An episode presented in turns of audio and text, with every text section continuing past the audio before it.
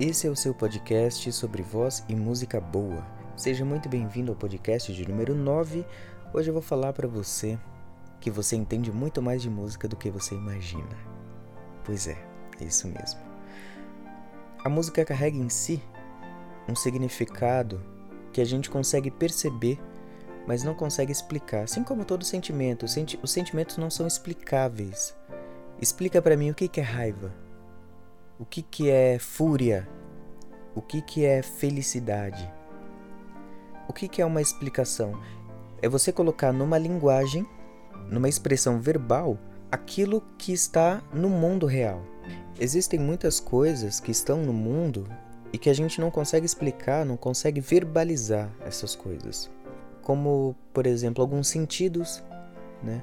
Me explica o que, que é o cheiro do feijão. Me explica o que é o gosto de um vinho específico. Não tem como explicar essas coisas.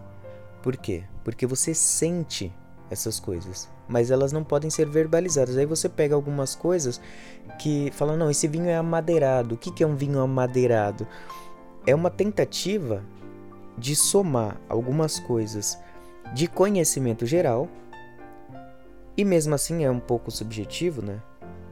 Você junta esses elementos para conseguir chegar em alguma coisa que se assemelhe àquilo que você percebeu. Por exemplo, a beleza. A beleza não é subjetiva.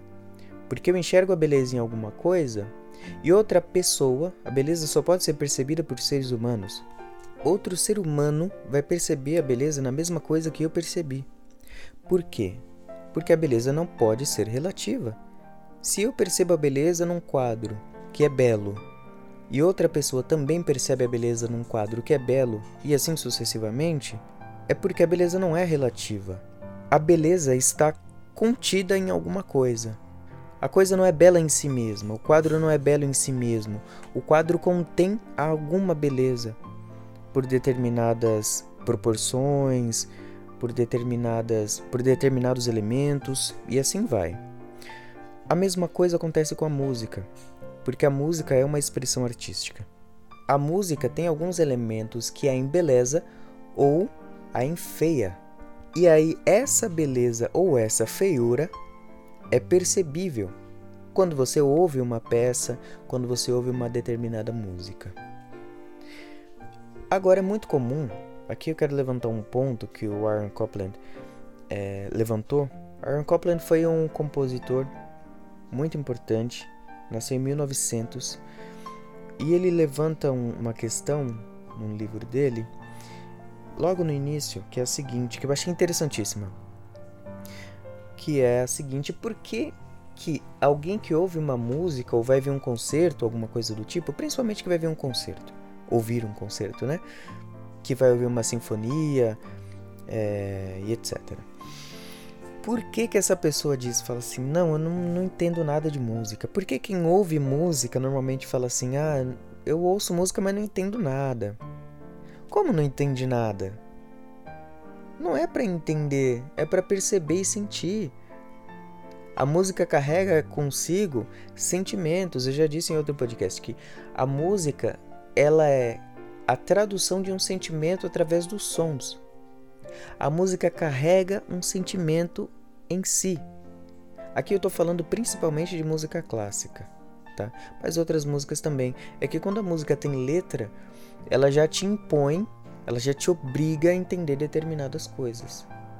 Agora, quando você pega uma música clássica, a complexidade e a beleza de uma música clássica, é, um, uma música qualquer, um, um trecho qualquer de, de, de Tchaikovsky, por exemplo você ouve aquilo e você sente determinada coisa. A música te traz isso. Então, uma pessoa que ouve música e fala, ah, eu não entendo nada de música, ela está sendo leviana. Ela está totalmente errada. E outra coisa, o Warren Copland levanta isso no, no livro, eu achei interessante. Por que, que as, essas pessoas não dizem isso sobre outras artes? Por que, que quando ela vai assistir uma peça de teatro, ela diz: Ah, vou assistir, mas eu não entendo nada de teatro, hein? Ou se não, quando vai ver um quadro, vai ver uma exposição teve uma exposição do Leonardo da Vinci aqui em São Paulo, uns tempos atrás. Aí ela vai ver lá os quadros e geralmente fala: Não, ah, eu vou ver esses quadros, mas eu não entendo nada de arte, de pintura. Não entendo nada de pintura. As pessoas não dizem isso, isso não é comum. E por que, que elas falam isso sobre música? Porque existe uma certa unanimidade, uma certa cultura de que para apreciar música você tem que ser um conhecedor de música profundo. E o que, que é um conhecedor é, profundo de música? É o cara saber o que está acontecendo ali tecnicamente. Eu já disse aqui inúmeras vezes, eu dou muito mais importância para o sentimento que a pessoa é capaz de expressar e perceber através da música do que o quanto ela sabe de técnica musical. A técnica musical, eu vou repetir isso inúmeras vezes. A técnica musical, entende-se técnica musical aqui por teoria musical. A teoria musical, ela só serve para se comunicar. Ou seja, é, é, como, é como a gramática. A gramática só serve para colocar em símbolos aquilo que já existe no mundo real. A música está no mundo real. A música é a aplicação da matemática. E se a música existe no mundo real, ela precisa ser transcrita, ela precisa ter uma linguagem teórica para que as pessoas possam se comunicar através dela, porque ela é uma linguagem, a música é uma linguagem, mas ela precisa ser colocada em signos, em símbolos, para que a gente consiga se comunicar através dela. Para isso que serve a teoria musical, mas você não precisa saber teoria musical para ouvir as quatro estações de Vivaldi e se sentir encantado com aquilo. E perceber alguns sentimentos que a música traz através daquilo.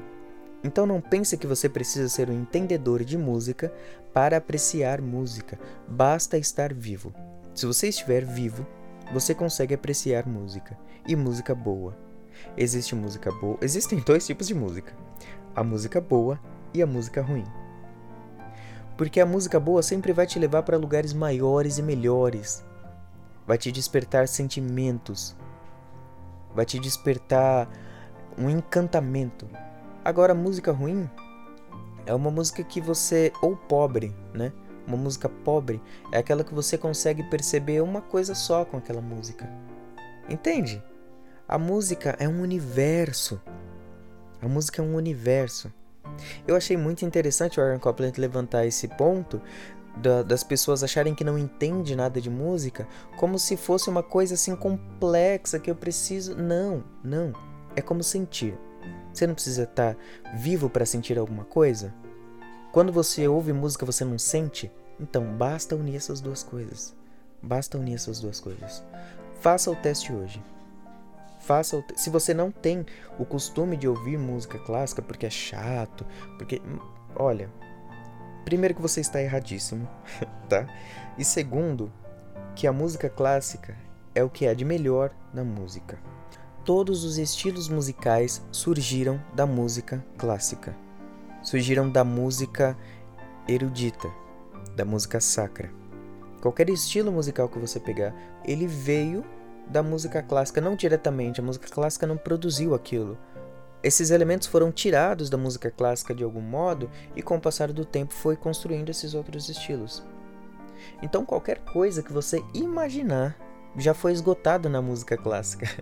Os ritmos, as tonalidades, as harmonias, essas coisas todas já foram muito bem exploradas pela música clássica. Se você não tem o costume de ouvir música clássica, eu quero te fazer um convite.